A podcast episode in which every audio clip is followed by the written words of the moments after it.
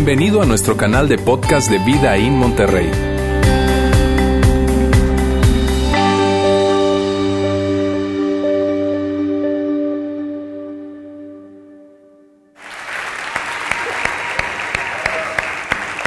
Andrea Flores aquí presente con nosotros. Qué padre, qué padre. Qué padre. Me encanta poder platicar contigo, tenerte aquí. Seguramente va a ser un gusto poder platicar. Y mira, esto es una charla, es un platicadito orgánico, así que relajadita. Entre tú y yo. Relajadita, entre tú y yo. Aquí nadie nos está escuchando, ¿está bien? Tampoco nos están viendo por internet a través de la transmisión online que tenemos todos los 12 a las 12.30, ¿ok? Muy bien, ¿cómo te sientes? ¿Nerviosa? Bien, ¿no? Para nada. No. Súper bien, muy bien. A ver si me prestas tantito de eso porque yo sí estoy nervioso. Andrea Flores, ¿eres influencer? YouTuber. YouTuber. Ok, YouTuber. Tú, tú tienes el trabajo perfecto. O sea, los chavos de hoy no quieren ser médicos, ingenieros ni licenciados, sino quieren ser influencers. O sea, tú tienes el trabajo soñado por muchísimas personas. Ni yo ¿Verdad? lo soñé. Yo no lo soñé. Tienes 86 mil seguidores en Instagram. Ajá. 86 mil seguidores, no es cosa poca, ¿verdad? Tienes 300 mil suscriptores en YouTube. Sí. Y en promedio un millón de personas te ven mensualmente. Un millón de vistas. Cualquier cosita, pues. ¿Verdad?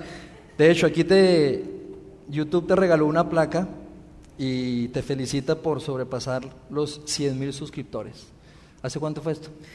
Hace un año y medio, más o menos. Ok, ¿Y cómo iniciaste en esto? Dices que, que nunca lo soñaste, nunca lo buscaste, sí lo buscaste. Platiquemos un poco de eso, cómo, cómo iniciaste, platícanos un poco de tu infancia. ¿Eres de Monterrey o no? ¿Dónde creciste, naciste? Platícanos un poco. Soy de Monterrey, aquí nací, aquí he vivido la mayor parte de mi vida. Soy la cuarta de cuatro hermanos, la única mujer. Y sí, aprendí a dar patadas bien chiquita porque puros hombres, medio rudita. Ok. Y pues aquí me crié, soy tigre, Todos los Tigres como la mayoría. ganaron, ganaron ayer, ganaron ayer, muy bien, 4-2. Así somos. Ay, sí.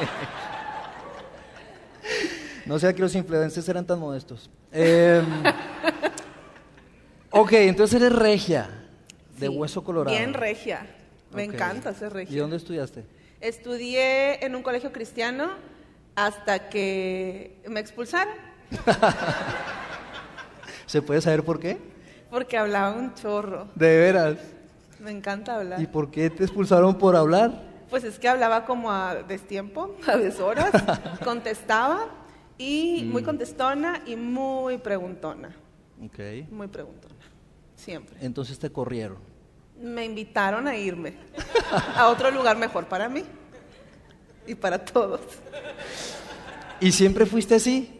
¿De hablar mucho? De hablar mucho. Sí, ¿En casa?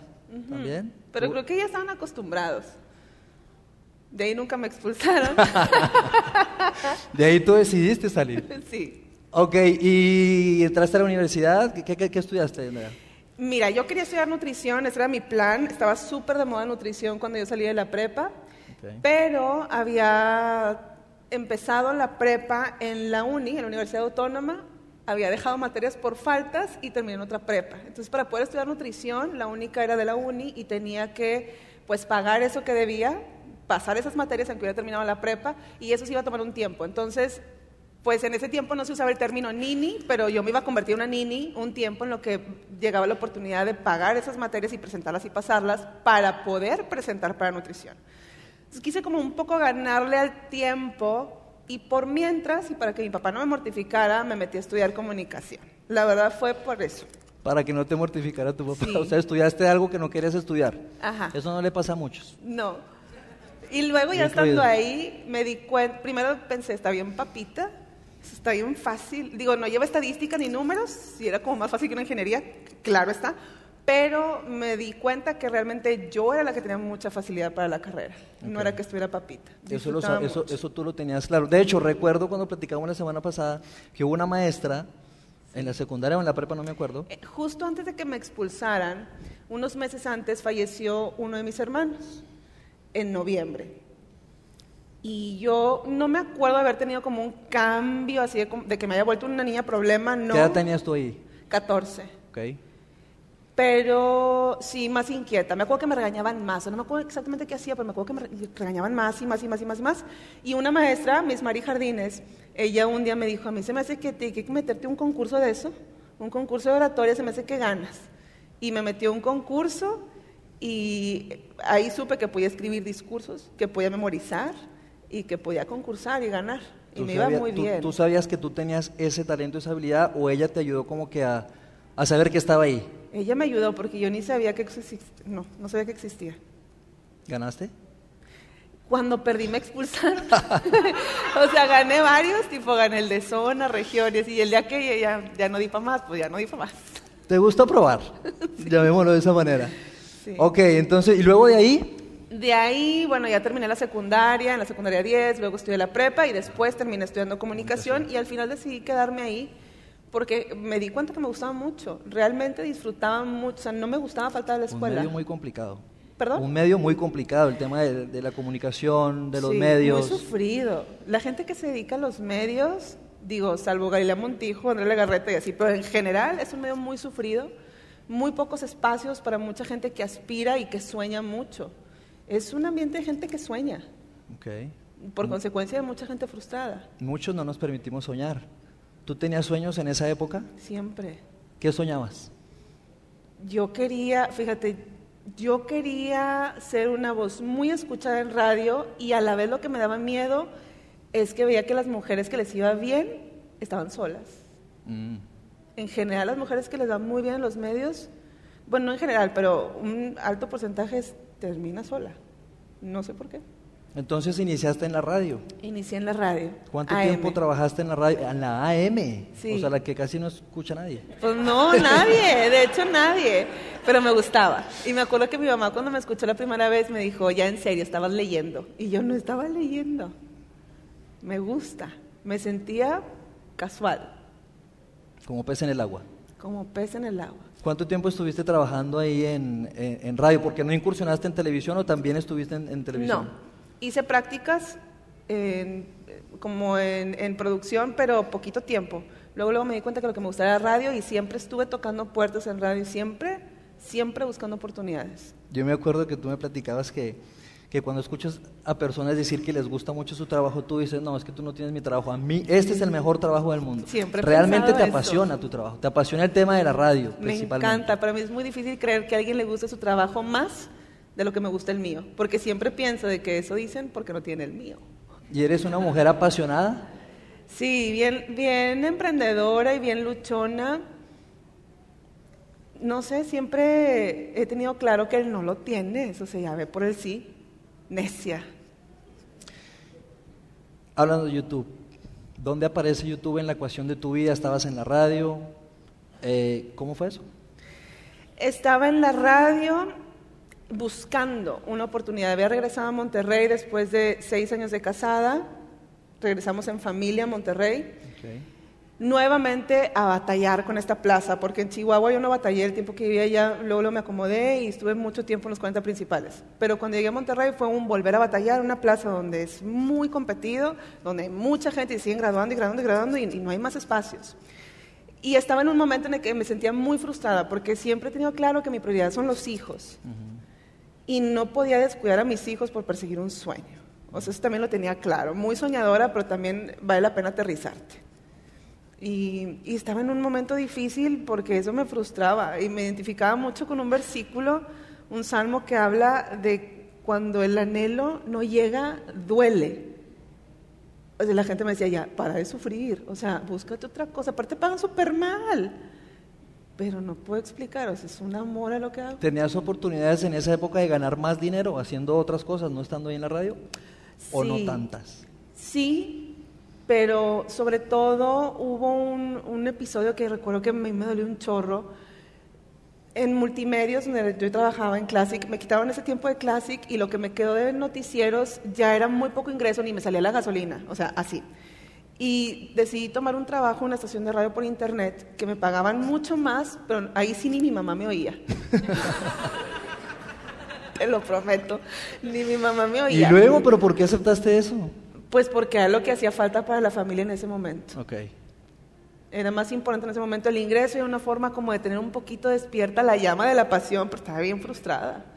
Yo recuerdo que, de hecho, me quedé mucho con esa frase que mencionabas mientras platicábamos la semana pasada, que decías, en esa, en esa época en tu vida, tú decías, es más difícil, es más difícil tener algo y soltarlo, refiriéndote al trabajo, que buscar algo y no tenerlo. Sí. Renunciar para mí fue un golpe Fuerte. horrible. Todavía me acuerdo. ¿Te duele? Pues más o menos. ¿Por qué? Es que fue feo, porque después de estar caminando cuesta arriba, cuesta arriba, cuesta arriba, el detalle es ya estar adentro. A lo mejor yo quería regresar a música, pero ya estando adentro es más fácil. Ya estás ahí. Dejar eso y irme a un lugar donde nadie me iba a escuchar. O sea, el dinero no, no te paga. Cuando tienes un sueño que no se cumple. Eres soñadora. Súper. Andrea, en diciembre de 2018, el año pasado, finales del año pasado, tú recibes una noticia muy fuerte. Súper. Platícanos de eso. Pues inesperadamente, de repente me piden el divorcio. Me quedé en shock. En shock. De veras que me quería dormir y despertarme en febrero. O sea, yo decía, no, ¿y ¿cómo voy a pasar la Navidad del año nuevo? ¿Cómo va a estar esto? ¿Cuántos años de casada tenías? 14. 14 años. ¿Qué sentiste en ese momento? ¿Lo veías venir? No. ¿Estaba complicada la cosa? no, no. No lo veía venir. Para nada. Fue algo que me tomó por sorpresa. A mí y a todo el mundo. Digo, menos al que pidió el divorcio. Pero fuera de eso, mis hermanos, mis papás estaban todos con la boca abierta. ¿Qué pasó? Yo misma no pude darles respuestas. me hacían preguntas que yo no tenía las respuestas. ¿Y cómo te sentiste? No te lo puedo poner en palabras. Es reciente. Tú estás viviendo un, proceso porque es muy reciente. Sí. Diciembre y enero fueron dos meses en los que quien era mi esposo iba venía, iba venía. O sea, sí quería, otro día quería seguir, otro día no, otro día yo tampoco sabía qué hacer. Y finalmente en enero, como a mediados, dice, no, ya nos vamos a divorciar.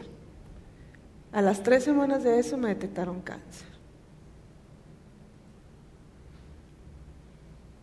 Pues peor. Digo, gracias a Dios estaba yo en terapia por la separación. El cáncer fue como una rayita más al tigre, porque soy tigre. ¿Cómo te enteraste? Me enteré. A mí me encanta la actitud de Andrea. A mí me encanta. Mira, me enteré de una forma que también me dio un, o que también me frustré un poco, porque yo ya me había sentido algo que era tan pequeñito que no podía ni asegurar que era una bolita. Y fui a revisarme y me dijeron, tiene pinta de benigno. No te preocupes, o sea, es muy complicado que a tu edad, teniendo dos hijos, lactancia, una vida sana, pueda ser un cáncer. Lo más seguro es que sea benigno, porque aparte las características de lo que encontraron eran como de algo benigno. Y me dijeron que lo monitoreara. Entonces, en octubre, que es el mes que se, el 19 de octubre justamente se conmemora el cáncer de mama, o es más bien para concientizar, Ok. y por eso yo me hice mis chequeos en octubre, para que no se me olvidara. Fui en octubre y el ginecólogo me dijo, estás lista para embarazarte. Y yo, wow. Y luego en diciembre me piden el divorcio. Y yo sentía que estaba creciendo, pero ya no sabía si era tan, tanta onda emocional o si realmente estaba creciendo. No. Finalmente en febrero, ya a punto de divorciarme, voy con la misma radióloga, literal el ginecólogo me dijo, mira, ya ve. Así ya, desesperado, me dijo, ya, ve, ya para que estés tranquila. Y fui y la radióloga se asustó, porque ya se veía una metástasis. ¿Cuánto tiempo pasó de ahí a, a que identificaron eso? De finales de julio a principios de febrero, Rápido. seis meses y medio. El primer oncólogo que me vio me dijo, se me hace muy difícil que sea maligno, porque tu edad, todo lo que todo el mundo me decía, pero yo, a mí no se me olvidaba la cara de la radióloga. Y mi, o sea, lo que me mantenía muy alerta era, ella fue la primera que vio esa bolita y ella fue quien la volvió a ver meses después y, y esa cara de alerta es por algo. Yo también, yo me acuerdo lo que ella vio, yo también lo vi. Digo, yo no, no soy radióloga, pero ella me explicaba el por qué creía que era benigno. Y después me explicó por qué estaba segura que era maligno. ¿Qué ocurre después de eso? Pues se vuelve a tomar un giro lo del divorcio y empieza otra vez ese, ese voy y vengo, voy y vengo, siempre sí, siempre no, y entonces otra vez mi- mi- mis emociones vuelven a... Para esa época tú ya tenías bastantes suscriptores en tus redes. Ya estaba llegando a los 300. ¿Y qué hiciste con eso? ¿Qué pensaste? Cuando llegan esas noticias, una en diciembre, la otra en febrero, tú estás enfrente de una cámara constantemente, ¿cómo fue eso? O sea, ¿qué pensaste? ¿Qué sentiste? ¿Lo dejo? ¿Qué voy a hacer con esto? ¿Qué pensaste? ¿Qué sentías en ese momento? Pues sabía que lo tenía que compartir, lo del cáncer, lo del divorcio no estaba segura cómo. Lo del cáncer sí, porque la circunstancia, el cáncer triple negativo como el que yo tengo le da un 10% nada más de las mujeres que tienen cáncer de mama. Generalmente las mujeres de mi edad llegan en una etapa terminal, muy pocas posibilidades de tratamiento, justamente porque no se cree que a mi edad se pueda tener cáncer. Entonces había que compartir que sí pasa. ¿Cómo lo hiciste? Pensé mucho cómo hacerle porque a mí no me gusta jugar papel de víctima. La verdad es algo que no me gusta y, y aunque sí era muy difícil, o sea, no me quería ver ni víctima, pero tampoco luchona de más, ¿verdad? O sea, de que nada, no, aquí no pasa nada, no, sí pasa. Claro que muchas veces me he dormido con miedo. No de no despertar, yo sé que voy a despertar el otro día, pero ¿Miedo de sin, qué? sa- sin saber el rumbo que va a tomar el cáncer. El tipo de cáncer que yo tengo es lo que consideran muy agresivo. Pero también es un cáncer que responde muy bien a quimioterapias. Haberlo descubierto era un milagro.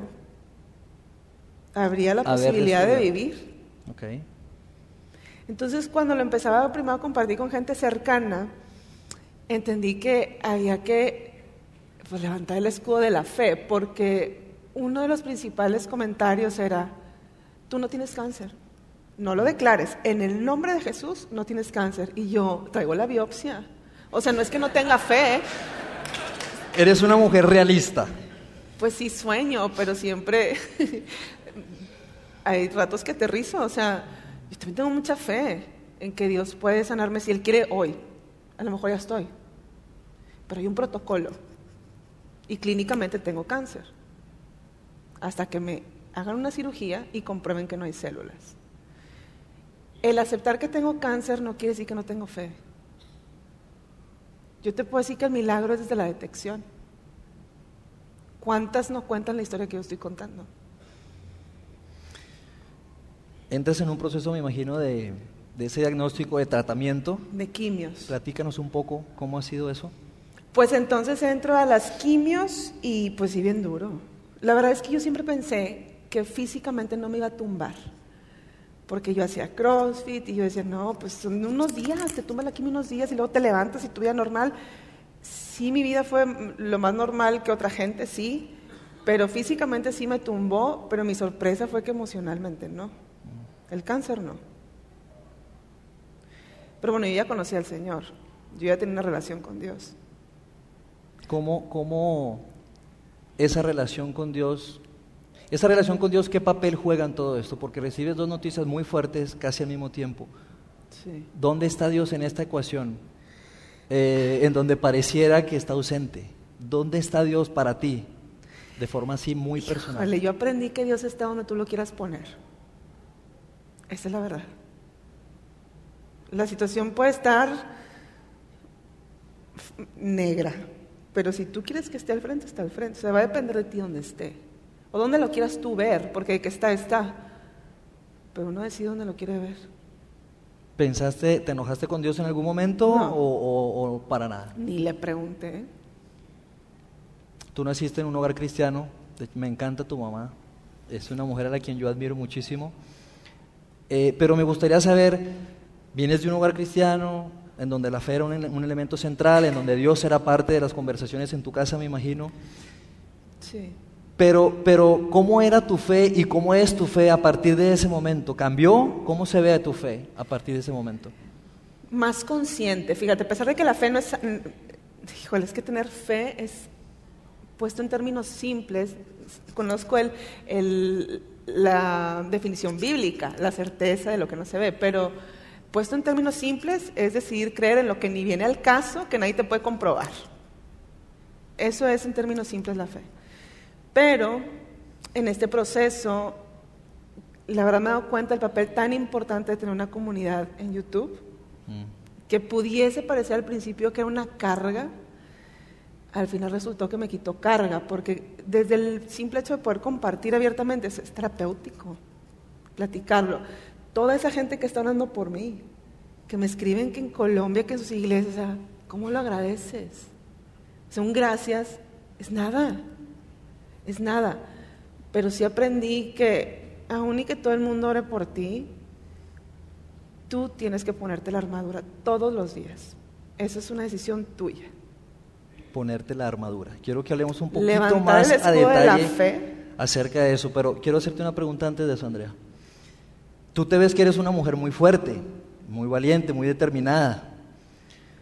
Eh, y, y tú que estás en ese medio de, los, de las redes, de, de- de las cámaras, eh, este, uno los ve a ustedes y uno dice, "No, esta gente es perfecta, ¿no? Y muchas veces podemos llegar a pensar eso de muchas personas que han logrado algo grande en la vida, sin embargo, son de carne y hueso, sin embargo, sienten, y quiero preguntarte, ¿qué ha sido lo más difícil hasta ahorita? Mira, ahorita que decías que mujer fuerte, la verdad es que no es de fortaleza. O sea, es, la vida con Dios es de disciplina. Eso es algo básico. No creas que yo tengo ganas de ser mi devocional todos los días. De verdad. A veces me levanto agotada. ¿Te acuerdas que te dije ese día con la armadura toda escuacharringada así bajo las escaleras y me siento a hacer mi devocional y apretármela? Pues porque es disciplina. En la práctica, ¿qué significa ponerte esa armadura en la que mencionas? Levántate, ora, anota tus peticiones, porque también tenerlas anotadas te da una perspectiva real de cómo Dios responde. Tendemos a olvidarnos de que sí nos responde. Te centras en el problema de ahorita, se te olvidan todas las respuestas del pasado. Hay que anotarlas. Luego vas atrás y dices, no, hombre, claro que Dios... La vida cristiana casi que son, no no hay números rojos, o sea, no existen los números rojos, pero si no tienes un, si no tienes todo eso documentado, fácilmente puedes sentirte en medio de un problema en números rojos. Pero no hay números rojos. Si estás con Dios, no hay. Wow. Pero sí es disciplina. Me llama mucho la atención que digas que de este proceso más difícil ha sido el divorcio que el cáncer. Sí. ¿Por qué? Pues porque el cáncer desde el principio, desde que lo detectaron, como fue casi milagrosa esa detección, pues no, no casi, fue milagrosa, y luego como Dios, resulta que mi seguro no me cubría, y luego me enteré que podía estar en el Seguro Popular, y que el Seguro Popular me de un hospital privado, y luego a través de una seguidora, que su yerno es director de una institución que apoya a gente con cáncer, fue que la oncóloga que hoy me ve, a través del Seguro Popular, es una investigadora de cáncer triple negativo en mujeres menores de 40. Dime si no había milagro desde el principio. Por eso cuando la gente me decía, cállate, no digas que tienes cáncer en el nombre de Jesús, yo, espérate, o sea, los milagros no los puedes pedir por Amazon. Esto ya es un milagro, nada más que si tú decides no verlo, pues no lo vas a ver. Qué fuerte, qué fuerte decir que esto que llega a tu vida es más bien un milagro que, En el cáncer. prueba, en el cáncer. ¿Y por qué se convierte el divorcio? De entrada yo te diría, wow, o sea, el tema del cáncer ya es un tema que no sabes cuándo vas a morir, pero que tú digas que, que ha sido más difícil el tema del divorcio más que el cáncer, ¿de dónde viene eso, Andrea? Híjole, pues es que el cáncer al final del día es como parte de un proceso natural, o sea, aquí nacemos, unos se enferman, otros no, unos se van dormidos, otros se van en medio del drama, la tragedia, dolor, o sea, son cosas que pasan, es parte de vivir. La parte del divorcio a mí me costó muchísimo soltar, muchísimo, porque para empezar yo no me quería divorciar, ¿sí? Y aparte, en esta circunstancia, menos, menos. Yo quería un compañero en esto. Digo, yo había estado muchos años. Fue muy difícil soltar y luego hubo una predicación que a mí me sacudió aquí, porque yo, yo misma le preguntaba al terapeuta, a mi terapeuta, le preguntaba, ¿cómo puedo soltar algo tan fuerte como el cáncer así? Y lo de el divorcio, así como que suelto y luego mejor no. Y lo suelto porque mejor no. ¿Por qué? Y un día estaba aquí en la iglesia y la predicación era de la fe y estaba Juan Ángel justamente poniendo el ejemplo de cuando se multiplicaban peces y panes, que había mucha gente que alimentar, y cómo los discípulos dudaron. Entonces preguntó él, ¿qué hubiéramos hecho nosotros si estuviéramos ahí? Y lo primero que yo pensé fue, convoca los ayunos. Todos se vuelven súper espirituales y te quitas de problema andar multiplicando nada. Fácil. Ese día entendí, o sea, ya no pude ni siquiera poner atención el resto de la predicación, porque ese día entendí que estaba jugando como una doble moral espiritual. Por un lado, mucha fe y muy te entrego y muy oro y muy creyente y Dios conmigo y pelea mis batallas. Y por otro lado, siempre quería yo encontrar qué pudiera hacer yo para ayudar a que Dios me hiciera eso rápido. Jugando a la lista, convocando ayuno. El Señor no les preguntó qué harían ustedes en mi lugar. Preguntó qué tengo ¿qué tenemos aquí para darles de comer? Esa fue la pregunta que hice. ¿Y qué significaba para ti soltar esa, eso tan, tan difícil? No había nada que yo pudiera hacer. Cuando hay más voluntades involucradas en algo, porque yo tampoco te puedo decir, Dios permitió que pasara por el divorcio, Dios ha estado conmigo en este divorcio, pero hay más voluntades, no nada más la de Dios. Yo, no podía decirte que entonces el Señor no me escuchó, porque al final me divorcié. Pero la realidad es que la fidelidad de, en este caso mi esposo, no compromete la fidelidad de Dios. Mm. Sí, es fácil en situaciones como estas poder voltear para arriba y decir, ¿dónde estás? No? ¿Qué pasó? Tantas oraciones, tantas súplicas. ¿Qué pasó, Dios? Me llama mucho la atención eso que dices, que la fidelidad de una persona no la puedes no compromete la de comprometer con la fidelidad de Dios. ¿Por qué? Pues porque cada quien tiene voluntad.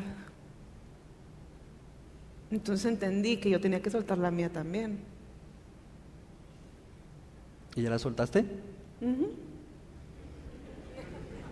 ¿Segura? ¿Ya, perdon ¿Ya perdonaste? Ya decidí. ¿Ya qué? Decidí. ¿Ya decidiste? Bien. Todavía estoy en la etapa que pienso, que Dios lo bendiga, pero si no, lo entiendo.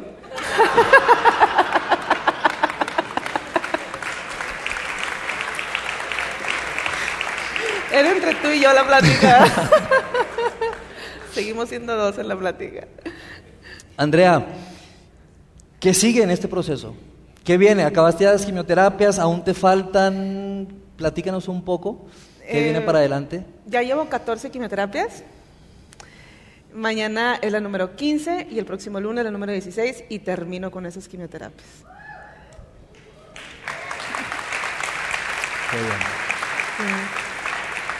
Y pues ahí nos acaba la historia. Eh, me hacen falta unos estudios de genética para saber si es un cáncer que está en la familia, porque eso determina mucho qué tipo de cirugía y qué tipo de cuidados después del cáncer. Andrea, eh, seguramente hay personas que están aquí eh, en el auditorio, personas que te están escuchando a través del podcast, incluso que nos están viendo a través de la transmisión online, y que probablemente no están atravesando ningún cáncer, ningún divorcio, pero están atravesando alguna situación difícil en sus vidas. Probablemente algunas están cuestionando el tema de la fe. Probablemente algunas están alejándose de Dios, otras probablemente se estén acercando, no sabemos, no sabemos. En tu caso fue un divorcio, está siendo un cáncer, pero ¿qué, pudieras decirle a estas personas? ¿Cómo, hacerle? Porque tienes un cáncer, estás divorciada, tienes dos hijos, hay que trabajar, eres la única fuente de ingresos de tu familia. ¿Cómo le haces? Pues me pongo la armadura. No es opcional. Bueno, sí es opcional. Yo no quiero que para mí sea opcional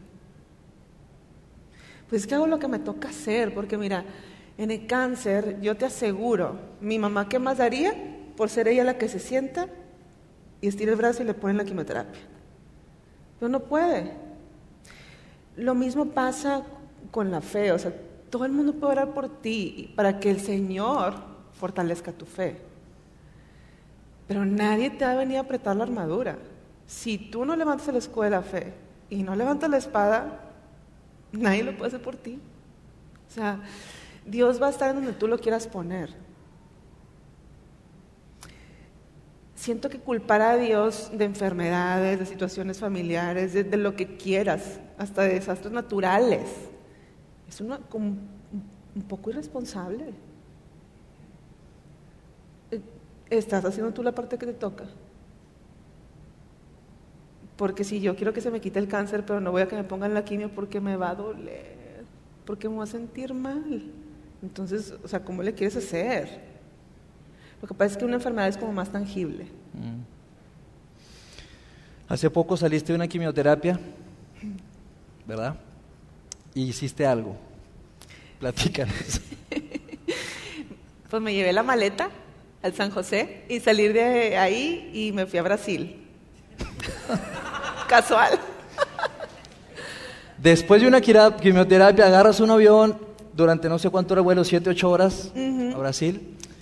Y te pregunto esto porque, porque Andrea, porque tú has encontrado, tú iniciaste diciendo, yo no esto de ser influencer, youtuber, no es algo que busqué, ¿verdad? No era algo que tú buscabas, perseguías, sino más bien fue algo que se fue dando, fuera más bien un hobby, tú estabas apasionada con la radio. Y, ahora que estás en medio de ese proceso, tienes un tratamiento que te devasta y a lo que haces es agarrar un avión. ¿Has encontrado algún propósito en medio de todo esto? El hecho de que hoy seas influencer, si sí, ¿cuál? Híjole, pues compartir un chorro. Me preguntan mucho, ¿dónde sacas fuerza? Pues te la pongo bien fácil. Bueno, es bien difícil, pero la explicación es fácil, es esta misma. Me escriben mucho en mensajes directos, ¿sabes? Es muy complicado poner en una foto pública en Instagram que alguien exponga una situación vulnerable, pero en mensajes directos, muchas mujeres están pasando lo mismo que yo en sus matrimonios. O sea, es un porcentaje altísimo igual que el cáncer. Y esto ha servido para animarlas. Y para mí ha sido súper terapéutico, porque el hecho de tener, no es que tenga yo que tener cierta pose o cierta cara, porque la verdad es que yo creo que si hay una clave de éxito en esto ha sido no tener poses. Mm. Pero el tener la conciencia de la responsabilidad tan grande que Dios me dio, porque yo no creo que Dios me haya dado 300 mil seguidores para que yo por fin me sintiera realizada en la vida. Tiene que haber un trasfondo mucho más padre, es muy X. Tiene que haber algo más padre, tiene que ser compartir. Y la mejor forma de compartir de Dios es con el testimonio, sin tener que decir propiamente cuál es tu testimonio, sino en el día a día. ¿Qué eh, ¿qué cambio hubo en, lo que compartes en las redes sociales a partir de esta situación? ¿Cambió tu mensaje? Eh, ¿Lo que comunicas es lo mismo? ¿El enfoque? ¿Qué, cambió? Fíjate que nada, porque siempre he hablado implícitamente del Señor mm. en mis publicaciones y en mis videos. El versículo con el que abren mis videos es el del corazón alegre, hermoso el rostro. O sea, siempre estoy implícito. Solo que siempre he compartido de mi etapa de vida real. Cuando mi canal de YouTube se carga de videos de decoración y de organización es porque me cambié de casa. Ahora pues vas a encontrar muchos videos de cómo hacer turbantes, cómo no verte enferma, cómo ah, pintarte una ceja cuando no queda nada y cómo estar positiva en momentos de crisis. ¿Tu seguridad como mujer cambió? ¿Se debilitó en algún momento? No. Este tema del, cabello, eh, las pestañas. No. ¿Por qué? Porque siempre he sabido quién soy en el Señor. ¿Y quién eres? Soy la misma con pestañas sin pestañas. Eso no me cambia. A lo mejor la gente me puede ver diferente, pero también he aprendido que como la gente me ve, no determina cómo me ve el Señor necia. Necesitamos más necios en este mundo, más necios definitivamente como tú. Eh, hace poquito que pasábamos de la primera a, la segunda reunión, tú me platicabas algo de, algo que siempre fue inculcado en tu casa, este, a través de tus padres, y que en ese momento eran frases bonitas acerca de la fe, acerca de Dios, pero que hoy se hacen relevantes, se hacen útiles y las puedes usar. Por ejemplo, mi mamá, yo me acuerdo un chorro, la ventana de mi recámara daba a la cochera. Y si yo te puedo decir dónde aprendí a hacer mis devocionales, fue así. Mi mamá nunca me dijo haz devocional. Pero yo me acuerdo todas las mañanas escuchar a mi mamá y a sus amigas. A las 5 de la mañana orando. No hay mejor manera de predicar que con el ejemplo. Yo muchas veces me pregunto de que, oye, ¿vale la pena a veces estar con los niños y luego te contestan como si jamás les hubieras hablado de Jesús en público? Y luego en una situación de crisis como esta, me doy cuenta que todo rinde fruto. Cuando mí me expulsaron, mi mamá nunca se le va a olvidar que ya le dijeron, entre muchas cosas, ¿verdad? Le dijeron que yo era mala influencia, que había que sacar esa manzana podrida porque ya podría las demás. ¿Tú crees que ella no se preguntó si el tiempo invertido iba un día a rendir fruto? Yo me imagino que sí se lo preguntó. Al final me logré. Pero yo creo que todos nos preguntamos si lo invertido rinde fruto. El tiempo en devocional rinde fruto porque a veces a media tarde estás echando pestes. Entras en crisis, rinde fruto. ¿Cómo están tus hijos? Bien, guapos. Bien con la noticia. Lo del cáncer, Nicolás el mayor lo verbalizó como que esto ha sido un milagro desde el principio. No está, o sea, no los tengo engañados. ellos saben cuál es la realidad. O sea, yo sigo teniendo fe, pero no sé qué forma va a tener el milagro. Aprendí que no se piden por internet. Nos faltarían horas para, para poder seguir platicando, pero nos quedan cinco minutos y, Andrea, eh, yo quisiera que, que tú pudieras aprovechar este tiempo para, para mandar ese mensaje, ese, ese mensaje importante, ese mensaje contundente, ese único mensaje que tú hoy tienes para darle a mujeres, hombres, jóvenes, adultos, de vida, ese mensaje de vida que tiene Andrea Flores para el mundo. ¿Cuál sería ese mensaje? Tú hablas mucho acerca de la armadura, la armadura, la armadura, nadie la va a poner por ti, nadie se la va a apretar por ti. ¿Y eso cómo se come? Eso en la práctica, o sea... Mm, yo creo que las enseñanzas que tenía de niña son las que en esta etapa me han venido a, que son como flachazos. Una es la de la armadura, pero también una de las historias que yo me acuerdo más de niña era la historia de Jericó, que necesitaban que cayeran esos muros de Jericó para poder entrar y conquistar. No hay otra forma. Entonces el Señor los mandó a dar vueltas. Y yo tomé ese estandarte. Cuando empezó toda mi lucha del divorcio y luego el cáncer, yo decía, esto es un Jericó, o yo no puedo sola. Y según yo, todos los días en obediencia, iba y le daba una vuelta a Jericó, como en la historia era hasta que me di cuenta en esa predicación de la fe que yo no, me, o sea, no estaba soltando, estaba queriendo ponerme enfrente de Jericó y sacar un mazo y querer tumbar a Jericó con mazos. Las historias que nos cuentan de niños tienen un impacto de adultos. Jericó es una de esas. Aprendí, Jericó cayó, no cayó como yo lo quería. O sea, si me preguntas cuál hubiera sido mi historia perfecta, no haberme divorciado. Si era la voluntad de Dios, yo sigo pensando que la voluntad de Dios nunca es que un matrimonio termine en divorcio, pero hay más voluntades involucradas. Y ahí es donde también yo he aprendido de que no puedo decir, Señor, pero si tu voluntad es, pues a lo mejor sí era, pero hay más voluntades. Yo también, el Señor puede tener para mí un propósito y su voluntad para mi vida, pero qué tal que mi voluntad se aferra a otra cosa ya jamás vuelvo a agarrar el mazo en Jericó. lo aprendí. Y lo de la armadura igual. Todos pueden orar por ti y qué bueno. Eso es algo que se agradece, que la, gente tome el tiempo. En lugar de orar por ellos, orar por ti. Eso es mucho. Parece nada, pero es un chorro. Pero aún y con eso, tú tienes que hacer lo que te toca. Ponte la armadura. Si no te la pones, entonces ¿qué cambio quieres ver? La fe no es algo que sea natural es una consecuencia de disciplina. La tienes que trabajar, es como una inversión. Y nunca va a haber números rojos. Pues ahí está. ¿Qué puedo decir yo?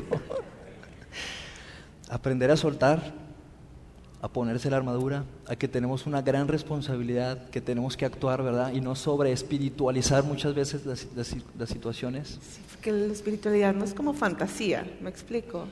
Tiene un impacto en la vida real, no es una fantasía. Andrea, gracias. Gracias a ti. Muchas gracias por acompañarnos el día de hoy. Gracias por, por compartirnos la manera en la que enfrentas tu vida, en la que estás enfrentando estas dos situaciones tan complicadas y, y entendemos que estás en un proceso. No has terminado. No dejes de orar por mí. No has terminado. Vamos a seguir orando por ti definitivamente, pero me gustaría cerrar con una oración, si me lo permites, y, y si nos desean acompañar orando, por favor, adelante. Dios, gracias por el día de hoy, por este tiempo. Gracias por este domingo, por esta serie. Gracias por la vida de Andrea sobre todo, porque a través de su historia, pues definitivamente salimos el día de hoy inspirados, Dios, con más, con más herramientas, con más eh, palabras, Dios. Yo quiero pedirte por cada persona que nos está escuchando de alguna manera el día de hoy y que se ha cuestionado tu presencia, que se ha cuestionado el tema de si existes o no existes, que se ha cuestionado si eres bueno o malo, que, que se ha preguntado si vale la pena tener una fe. Te pido que a través de estas palabras, a través de este mensaje de una mujer, de una mujer que está atravesando situaciones muy complicadas, Padre, como el cáncer, como el divorcio, estas otras personas puedan darte una oportunidad. Tú eres un, Dios de segundas, terceras, cuartas y quintas oportunidades y tú tienes tanta paciencia con nosotros y te pido por cada persona a la que se le está agotando la paciencia, te pido para que de alguna manera este mensaje haya llegado a su corazón, que, haya quedado sellado, marcado y que pueda ver su vida con esperanza y que pueda entender que situaciones difíciles vienen en esta tierra mientras estemos en esta vida, pero que tú no cambias, Dios. Y que se puede confiar en ti y que hay esperanza en ti y que probablemente la solución no sea la que nosotros queramos, pero que hay una voluntad más grande y que es la tuya, Padre y poder vivir esta vida, Padre, levantarse cada mañana con la frente en alto, con gana, con garra, con valentía, con determinación. Lo dice una mujer que está sola, sola entre comillas, con sus hijos, con situaciones difíciles, adversas, pero que está yendo hacia adelante con esperanza, que se atreve a decir que el milagro, ese cáncer que llegó a su vida es más bien un milagro y no otra cosa, Padre. Y pedimos por la vida de Andrea, Padre. Deseamos que, que tú sigas trabajando en su, en su, en su cuerpo, que tú, tú sigas eh, obrando en su cuerpo, sanando cada célula, Padre, y esperamos poder eh, seguir teniéndola muchísimo tiempo, muchísimos años, sobre todo con esa sonrisa y con esa actitud frente a la vida. Te amamos en el nombre de Jesús. Amén. Gracias, Andrea. Gracias. Muchas gracias. Gracias por haber escuchado este podcast de Vida en Monterrey. Si deseas escuchar estos mensajes en vivo, te invitamos a que nos acompañes todos los domingos a nuestro auditorio. Para más información sobre nuestra ubicación y horarios, entra a vidainmty.org o síguenos en nuestras redes sociales como Facebook, Twitter e Instagram. Nos vemos la próxima semana.